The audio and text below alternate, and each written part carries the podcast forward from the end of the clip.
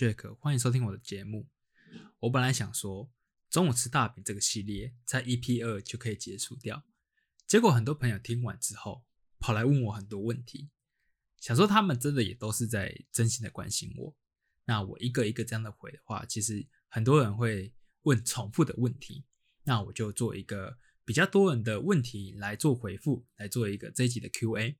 那也好让我充当一集的节目这样。我最近有在收看 YouTube 关于讲 Podcast 的一个呃经营的方式，它里面有很重要写到一点，说要不要写稿。那我自己的习惯是说，我会写稿，并且照稿子念。那听起来其实就会有点像是在念稿子的状况。所以我这一集呢，我决定我只看过这些题目，但是我并没有列出这些题目的答案，就是我没有写稿的意思。那我有些比较专业性的性质的回答，我会先把这些资讯给收集好，然后再跟来分享给你们。所以这一集如果听到我可能有些卡词啊，或是口气口急的部分，那就请多多包涵。那我们就开始吧。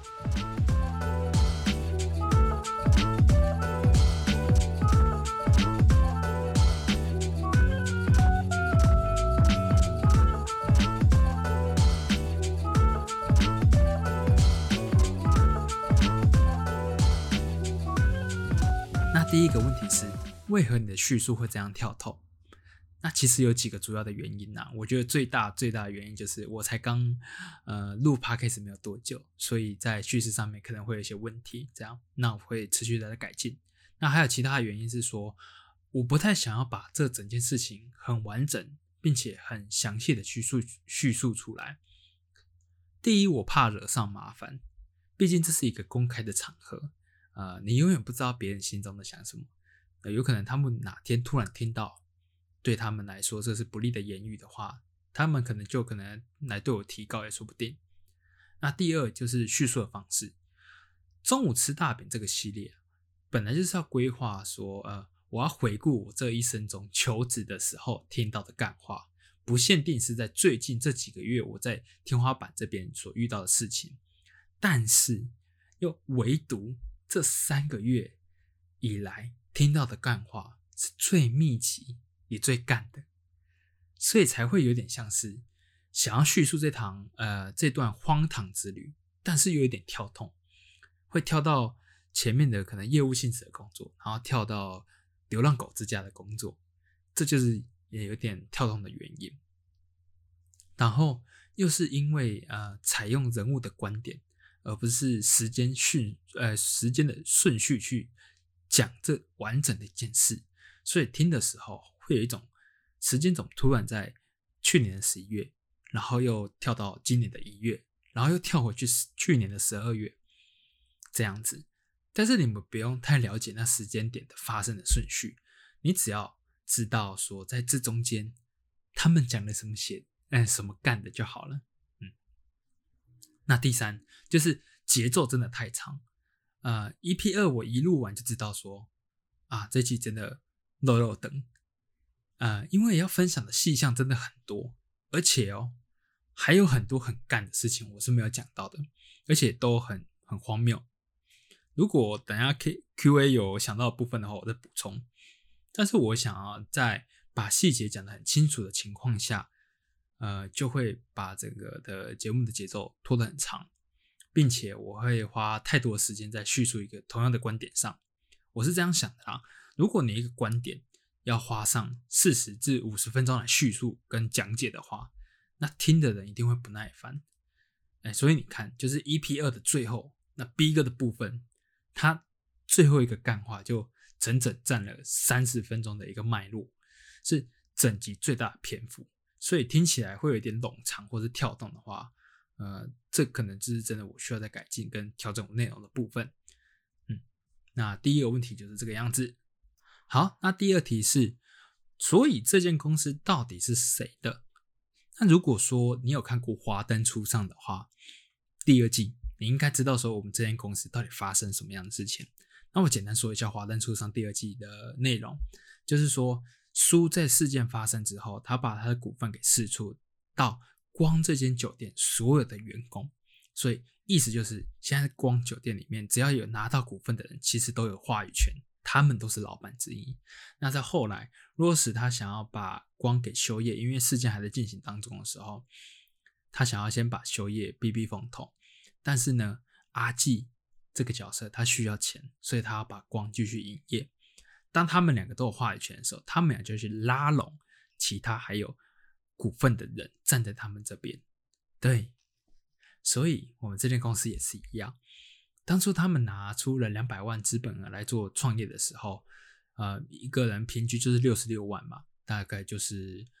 B 哥出了六十六万，厨师出了六十六万，然后天花板公司出了六十六万。天花板公司这边股份包含就是天花板老板跟另外两个高级员工，然后所以就是 B 哥他有三十三 percent 嘛，然后厨师有三十三 percent，但是呢，他们两个是一起的，他们两个是以前的工作伙伴，一直到现在一起出来创业，所以他们两个的话语权其实加起来就是六十六的 percent 这样。那其实他们在吵架的时候，其实我有跟他们说，我不喜欢你们吵架，因为那时候其实我还蛮喜欢 天花板老板的。就刚开始的时候啊，因为就是还还摸不清他这个人嘛，所以我跟他们建议说，如果你吵架的话，到时候开股东大会，我是没有投票权的哦。虽然我是这间公司的呃员工之一没有错，但是因为我没有持有任何的股份，所以到时候如果你们要决定任何的事情，尽管我在喜欢你，我想要跟你一起工作，我都是没有投票权的，所以他就必须要去在这两方中去做一个协调跟沟通的角色跟一个动作，这样。但是很显然的，他们三个并没有想要做协调，所以这间公司的话，严格来讲，到底是谁的呢？我觉得严格来讲，应该是算是 B 哥的，因为呃，虽然负责人的部分是厨师。是登记他的名字，然后他出的钱也稍微多一点点，但是因为他的创业经验跟呃以前到现在那个长久以来的上下司对等的关系，所以有任何的问题，他还是会问 B 哥。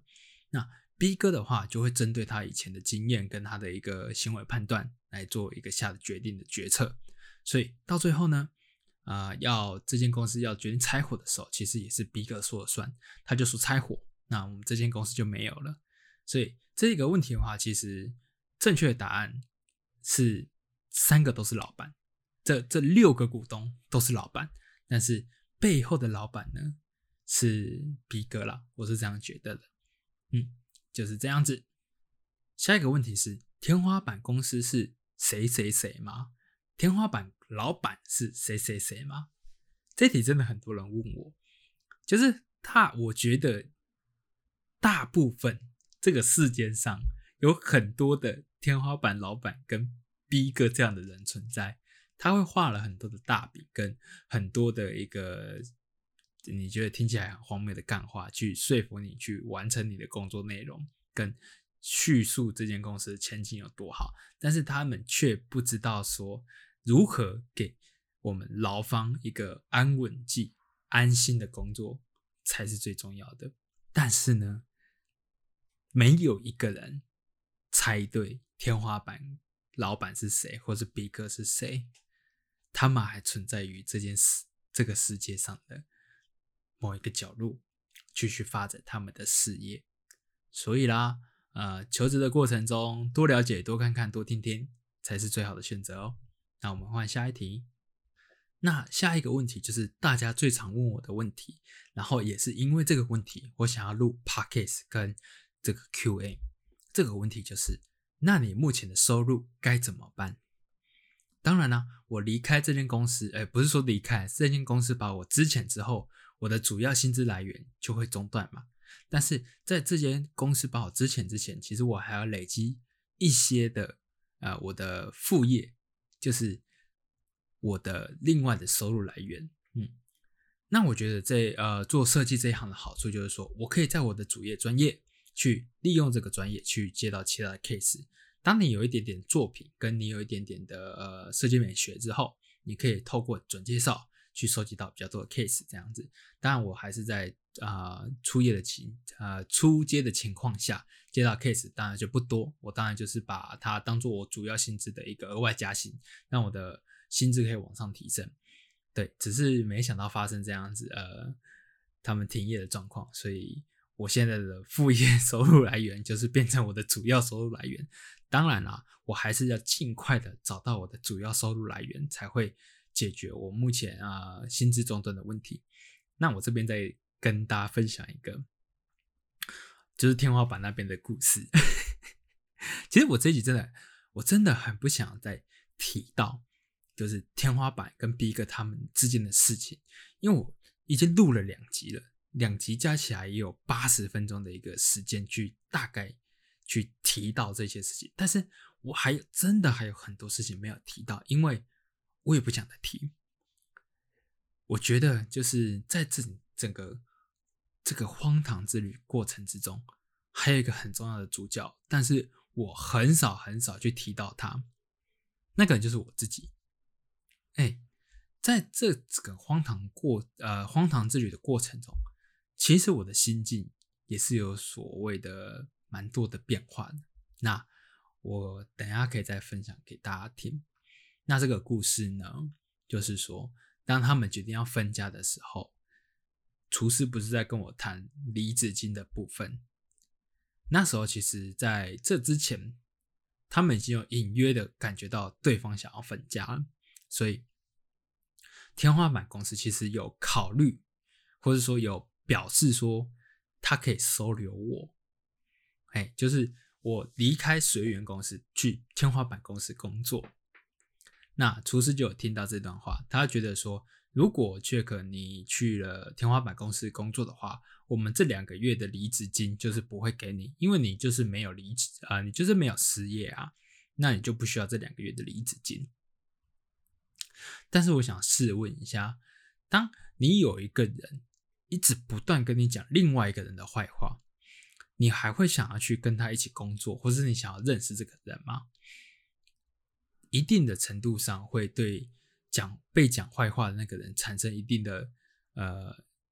呃刻板印象吧。所以当他们一直在跟我讲天花板老板的一些种种行为之后，你觉得？我还会过去他们那边上班吗？你们觉得，就是 B 哥他们觉得，如果你们真的把我当成一个很棒的员工，你们把呃很舍不得把我做之前的动作的情况下，你舍得我去他们那边上班吗？之前员工是讲假的吗？中视员工讲假的吗？OK，所以刚刚那段话，我就把它讲给了呃厨师他们听，我就表示不管。我最后有没有到天花板公司去上班，还是说我到了其他地方去上班的话，这两个薪资，呃，这两个月的离职薪资都是要给我的，因为这是我应得的，因为我是从这间公司离开，而不是从天花板公司离开。对，当然他后面有，当然后面就是有妥协啊，就是这这个两个月离职薪资，就是不管怎么样都是会给我，但是我后来也没有去天花板公司啊。虽然他们最后还呃天花板公司有对我抛出橄榄枝，就是说我真的可以去他们上班，但是我就是觉得经过那么多的事情，我想要 冷静一下，对我想去做呃其他我自己想做的事情。OK，那我刚刚不是有说到我的其他收入来源嘛？那我现在有最主要有三个收入来源。那第一个就是我在呃 YouTube 有一个专门做设计的频道。那我去帮忙这个频道组一起做经营的部分，那我会帮他上字幕跟章节的建立，然后还有关键字的一个呃建立这样子。那还有其他就是我们有什么的以后的合作项目的话，我们会陆陆续续在做合作跟其他不同的设计类型的教学影片的创作。那我现在做的部分就是上字幕跟章节的建立。那我的收费方式是这样子的，呃。如果一个影片是以十五分钟来算的话，那我一分钟就是收二十块，那我这样就会有三百块的一个收入嘛，这样子。那我就是帮这个频道的所有的影片去做一个直播的上架。但一个字呃一个字幕的上架，其实以十五分钟的影片来算的话，我现在来做大概需要花三至四个小时的时间。哎，这点就是我自己需要去提升我的技能的，但是这个技能是属于啊刻苦耐劳型的，就是你尽管上的再快，AI 的人工智慧还是会比我快很多。那这就是一个比较属于啊比较没有技术性型的工作，那这个工作其实就不会做成长久，所以我就必须要在这个设计的频道里面去做一些更有价值性的创作。这样，那第二个收入来源是我有去帮呃一个朋友的儿子做设计的补习。当然，我自己也不是到一个很厉害的状态，所以我就是帮他做一个很基础的教学。那我一个小时收费是一千块，那我预计会上个十来堂吧，把我会的东西给教给他们之后，那我就会呃结束这样的一个类似像家教的一个工作。那因为这就是一次性的工作，所以你也不很很难确保说你还会有下一次的机会。所以这个也不能算是一个长久的收入来源。对，所以这以上两个呢，是我目前主要的收入来源。那呃，其实照认真来讲，他们也都不是我的长期收入来源，所以我必须还要有另外的最主要收入来源。所以我最近几天其实有去面试工作。我录这一集的 podcast 的时候，早上就去面试一个工作。当这集 p a c k e t 上架的时候，应该是下个礼拜一吧，大概二月十四号，啊，情人节那一天。那我隔天还要去做一个面试，所以其实，呃，还是有陆陆续续在找工作的。对，那我觉得第三个就是我今天最想要跟大家分享的，那就是失业补助金。经过这一段旅程之后，我才知道失业其实离我不。近也不远，它是有可能就会突然发生的。像我最近就碰到两次，呃，两个关于失业的事件。第一个就是在二月十六即将息影的凯普影城。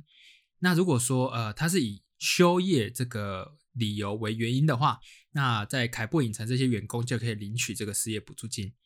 那第二个是在 PTT 上面有一个乡民发文，他在工作了十二年的公司突然被辞遣了。那他领到了八十五万的资遣费，嗯，但是他却没有很开心。我真的能体会那种突然被资遣，但是他有给你资遣费的那种感觉。你虽然有拿到钱，但是你心中是不开心的，因为你不知道你之后面对的会是怎样的一个。求职的过程。那我今天分享失业补助金呢？呃，虽然是个分享，但是我不不希望正在收听这个节目的人有一天需要去领取这个呃领取这个失业补助金。呃，我都希望你们的工作可以能够顺利。那领取这个失业补助金，它其实有几个东西需要去做准备，然后也有几个资讯你们可以先去做了解的。那我在这边就是分享给。啊，你们知道有需要这样的资讯的人，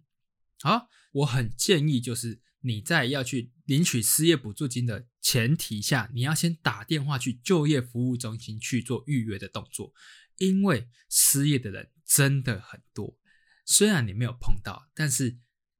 我那天在现场，我真的看到超级多失业的人，所以真的。失业的人在这个疫情的情况下，或者说呃百业萧条的情况下，是真的有很多，所以你必须要先去打电话做预约，他们会派一个专人来跟你做服务。那那个专人就是你之后的 失业补助专员呐，你有任何的问题可以请他。我觉得这点还不错，因为就是你不是一个人在面对失业这件事情。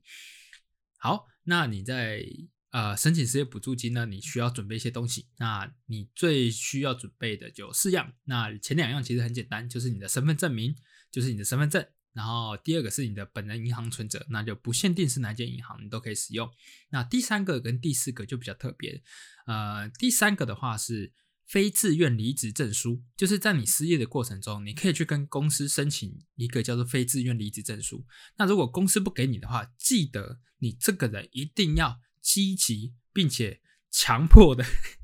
哎，也不能说是强迫，就是他们应尽的义务。他们要给你这个非自愿离职证书，像呃随缘公司的话，他没有主动提供给我，是我主动去跟他要的。其实，在这个非自愿离职证书，在公司的方面，他其实要填写的东西其实非常的少，他只要帮我们填写投保单位证明栏，跟帮我填写离职原因，其他就不用填写的。那我就就会不太懂为什么呃有些公司不愿意提职这个非自愿离职的证明。其实，在这个非自愿离职证明书里面，有一点很有趣的，就是离职原因这部分。那里面的很多的原因呢，像是关厂啊、迁厂啊、休业或是解散。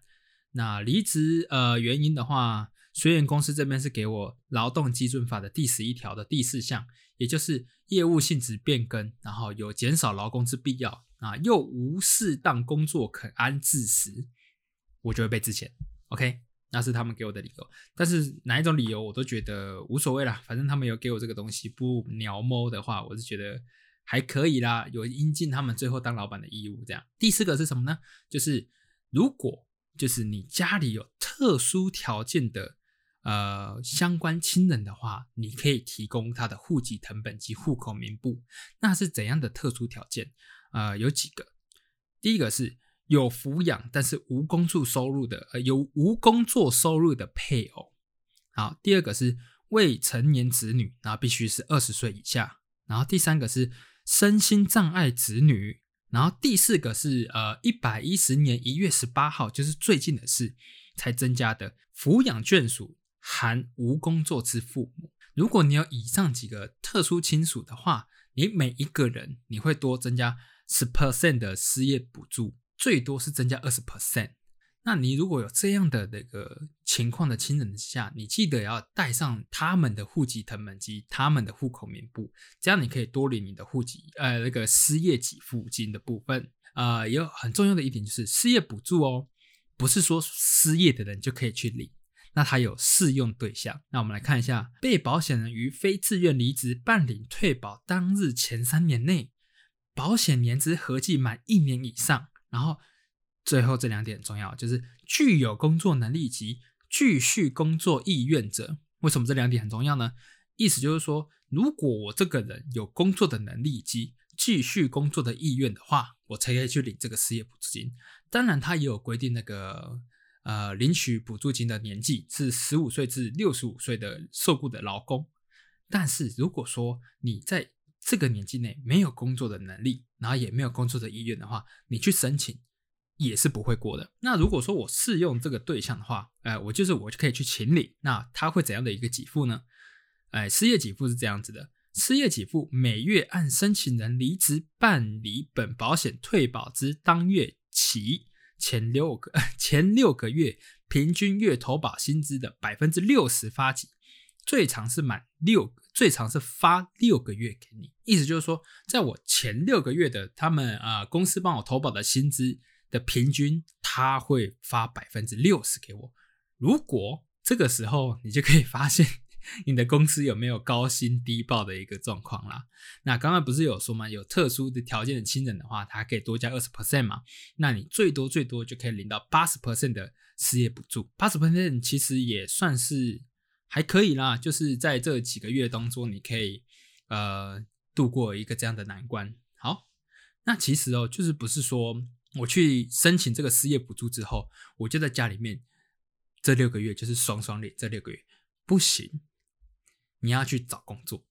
那如果在你找不到工作的情况下，就业服务中心就是帮你申请失业补助金的那个地方嘛，他会帮你找工作。就业服务中心呢会帮你介绍工作，而且你一定一定要去面试，并且你在面试的七天内你要回复他们面试的结果。那如果没有在七天内，回复的话，你就不能签你当次的失业给付，这点就很有趣喽。因为像是就业服务中心他们提供的工作，有没有适合我这种新媒体工作者呢？就是像我这种剪接啊，或者说摄影的工作呢？呃，很遗憾的是没有的。这点我还问过我的专员，他也很老实的承认说，我这个工作的类型是几乎是完全没有。OK。那这点该怎么办？如果我真的想要去请你这个失业给付金，没有适合的工作，我可以不去面试吗？是不行的哦。如果说他提供给我的工作，我没有去面试的话，那就不符合这个失业补助金的适适用对象，就是我没有继续工作的意愿，那我就不可以请你这个失业补助金。那像我这种该怎么办呢？就代表说我这个行业，我这个产业是在这个市场是没有竞争力的，所以我必须要转职。但是呢，因为就业服务中心它所提供的产业都是偏向于传产的技术工作者，对于我们这种新时代的产业，他们是没有办法提供太多性质的工作，所以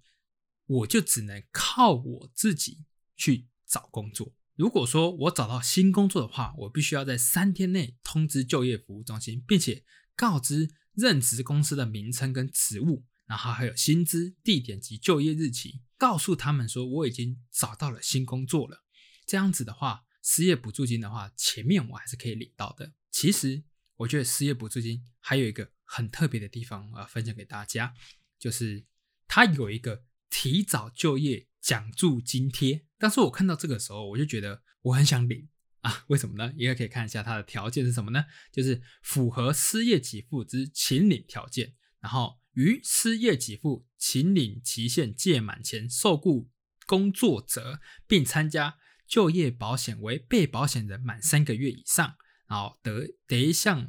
劳保局申请，按其尚未秦领之失业补助金的百分之五十 percent，然后一次给发。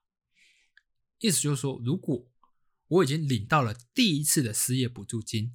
但是呢，我领完第一次之后，我就很顺利的找到工作，那剩下不是还有五个月吗？他就会平均，哎，他就会把那五个月的加总的一半，就会给我当做一个，哎，提早就业的奖金这样子。对，那时候我就觉得说，哎呦，那还不错哦，就是我如果找到就业，呃，提早就业的话。那还是会有奖金的津贴。那这个时候，其实我就陷入一个循环了。为什么呢？因为就业服务中心它并没有呃我适合的工作，然后呢，他介绍给我的工作，我就一定要去面试。但是他介绍给我的工作不一定是我适合的工作，所以我就必须要在这一个月内，在这近几天内去找到新的工作，然后去就职，就有可能会领到这个提早就业的辅助金。但是，但是又有一个但书了，那就是失业补助金的申请申请的期间，它不是说你去申请的当下，你的隔天你就会领到这笔钱，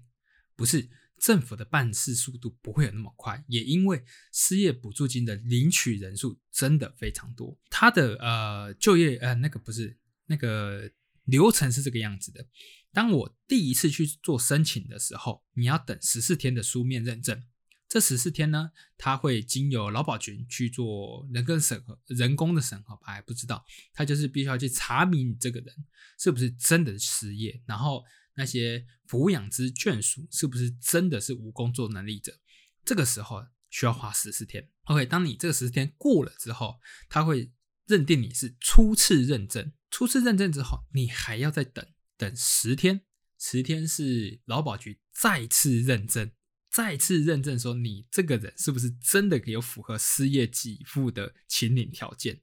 在通过之后呢，你会有三至五天的拨款时间，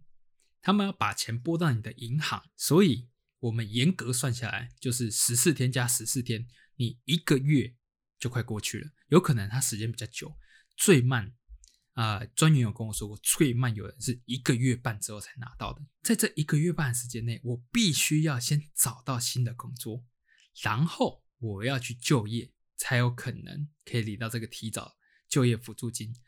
但是呢，这个提早就业辅助金，哎，提早就业奖金呢，他有说了，就是你必须要领到第一次的失业补助金，你才可以领这个提早就业奖金。如果说我在这初次申请的十四天内，我就找到新工作了，并且我也去就职。我连第一次的失业补助金就没有领到的情况下，那我就没有这个提早就业奖金。这时候我就陷入天人交战：我到底要不要等？我第一次就是一个月半后，我拿到了第一次的失业补助金，再去就业，然后我就可以拿到这个提早就业津贴，大概也有五至六万的钱。或是说，我如果最近我就找到工作了，我就去就业了，那我第一次的失业补助金也没有拿到，那后面也可能不会拿到了。那我这个啊申请的流程就是走个流程，它就是没有任何的一个奖呃没有一个津贴给我这样子。嗯啊，我真心的觉得失业补助金是一个好的社会福呃算是社会福利嘛，就是好的。政府政策，它是帮助我们这些非自愿离职者重新踏上轨道之前的一个救助济难，呃，救助金。我真心的觉得不要去滥用这个东西。所以我决定了，像我这种比较积极性的工作者，最近应该就可以找到工作。我绝对不会让自己失业大概一个月半的时间。如果我最近找到工作，我也顺利的求职成功的话，那我就不会去申请这个东西，不会去故意让自己失业，然后等一个月半去拿到这个提早就业的奖金。我觉得就是唉，在于这个良心的支持之下，我觉得少这五六万的呃津贴，我是觉得没有关系的，因为不能做一个短期利益的投资。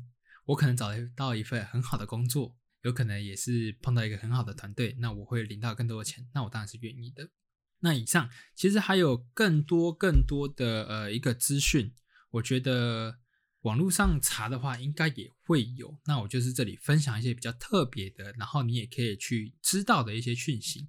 那就希望说呃这些东西可以帮助到有需要帮助的人哦。那如果说身边有。呃，人知道呃，说哪些人失业了，然后需要这样的申请的话，记得请他去申请。然后我刚刚分享的也可以请他去注意一下。还有就是，在我那天进到就业服务中心的时候，一开始进去有很多的职工妈妈就带领我到位置上坐好，并且要填写一些就业服务中心需要的资讯卡。因为我其实也蛮紧张的，我第一次进去到这个里面。就是认定说我是一个失业者，这样，在我填写的过程中，其实我身边有很多的声音，有很多失业者的声音，但是不是那种就是他们的讲话，他们在抱怨，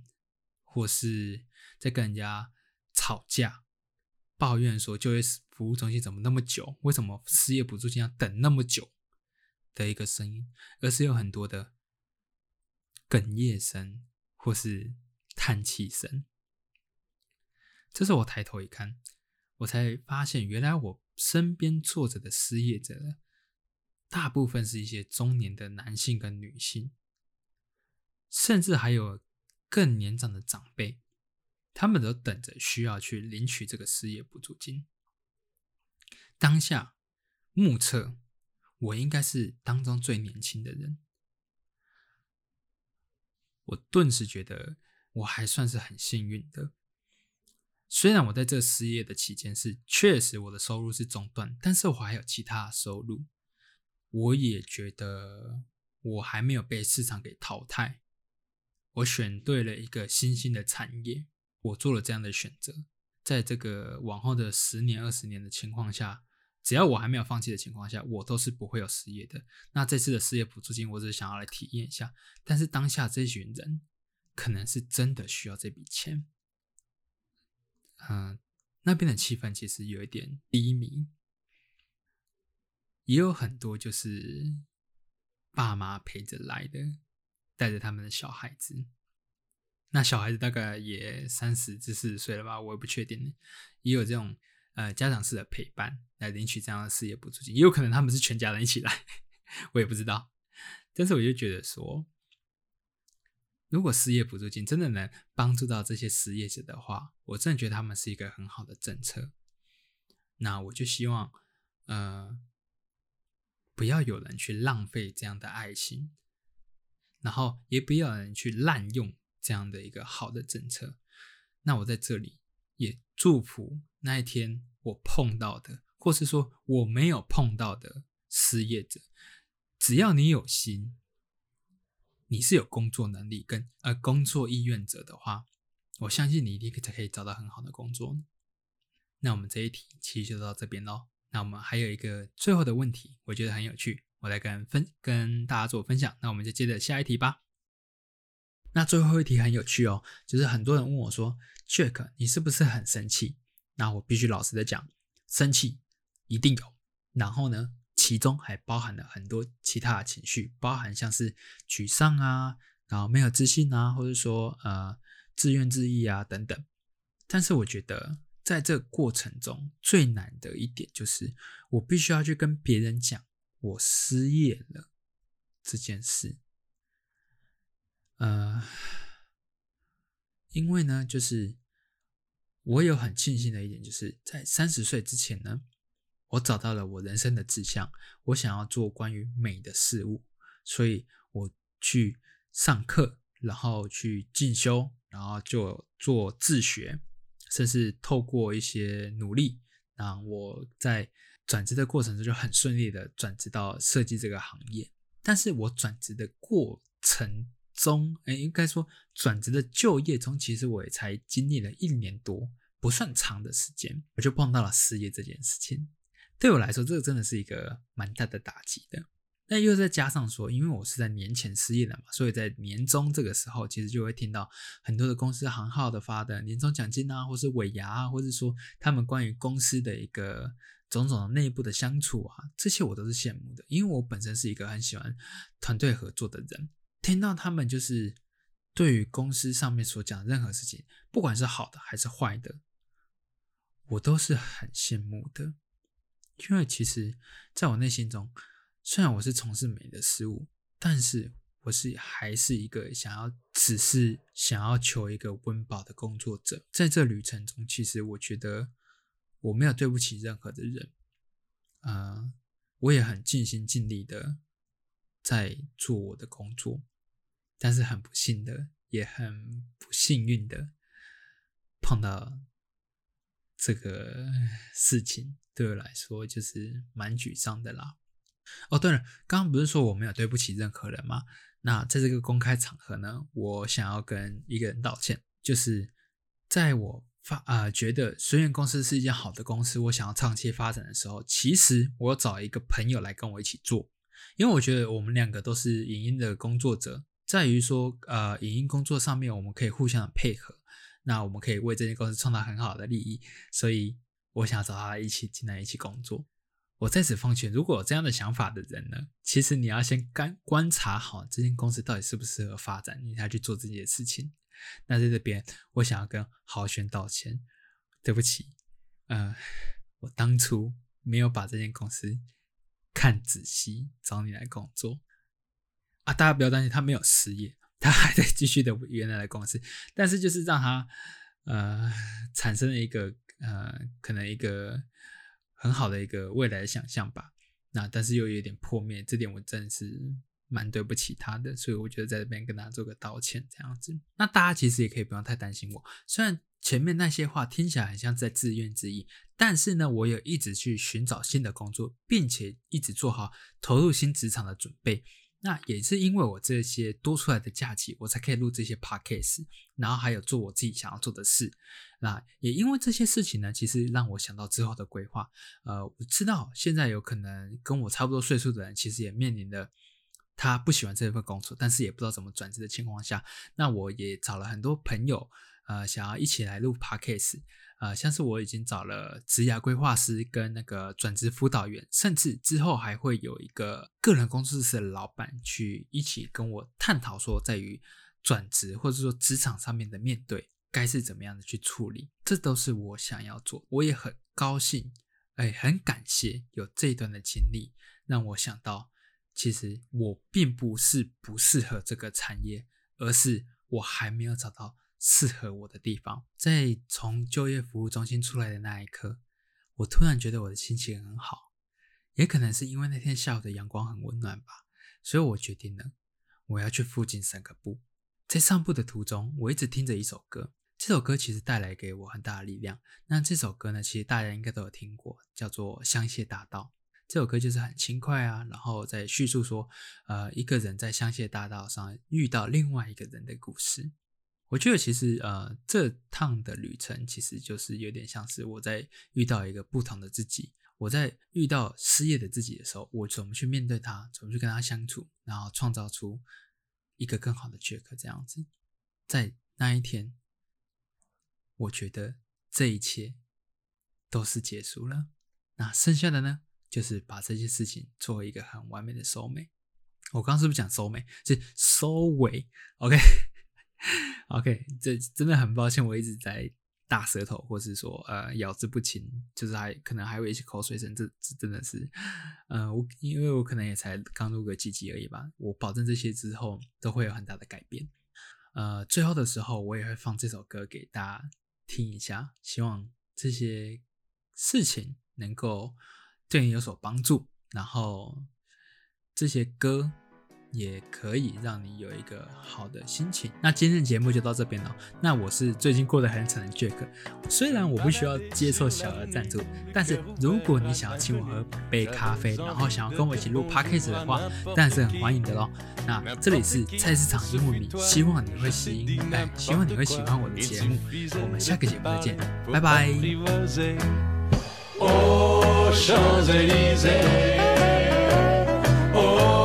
Champs-Élysées. Au soleil, sous la pluie,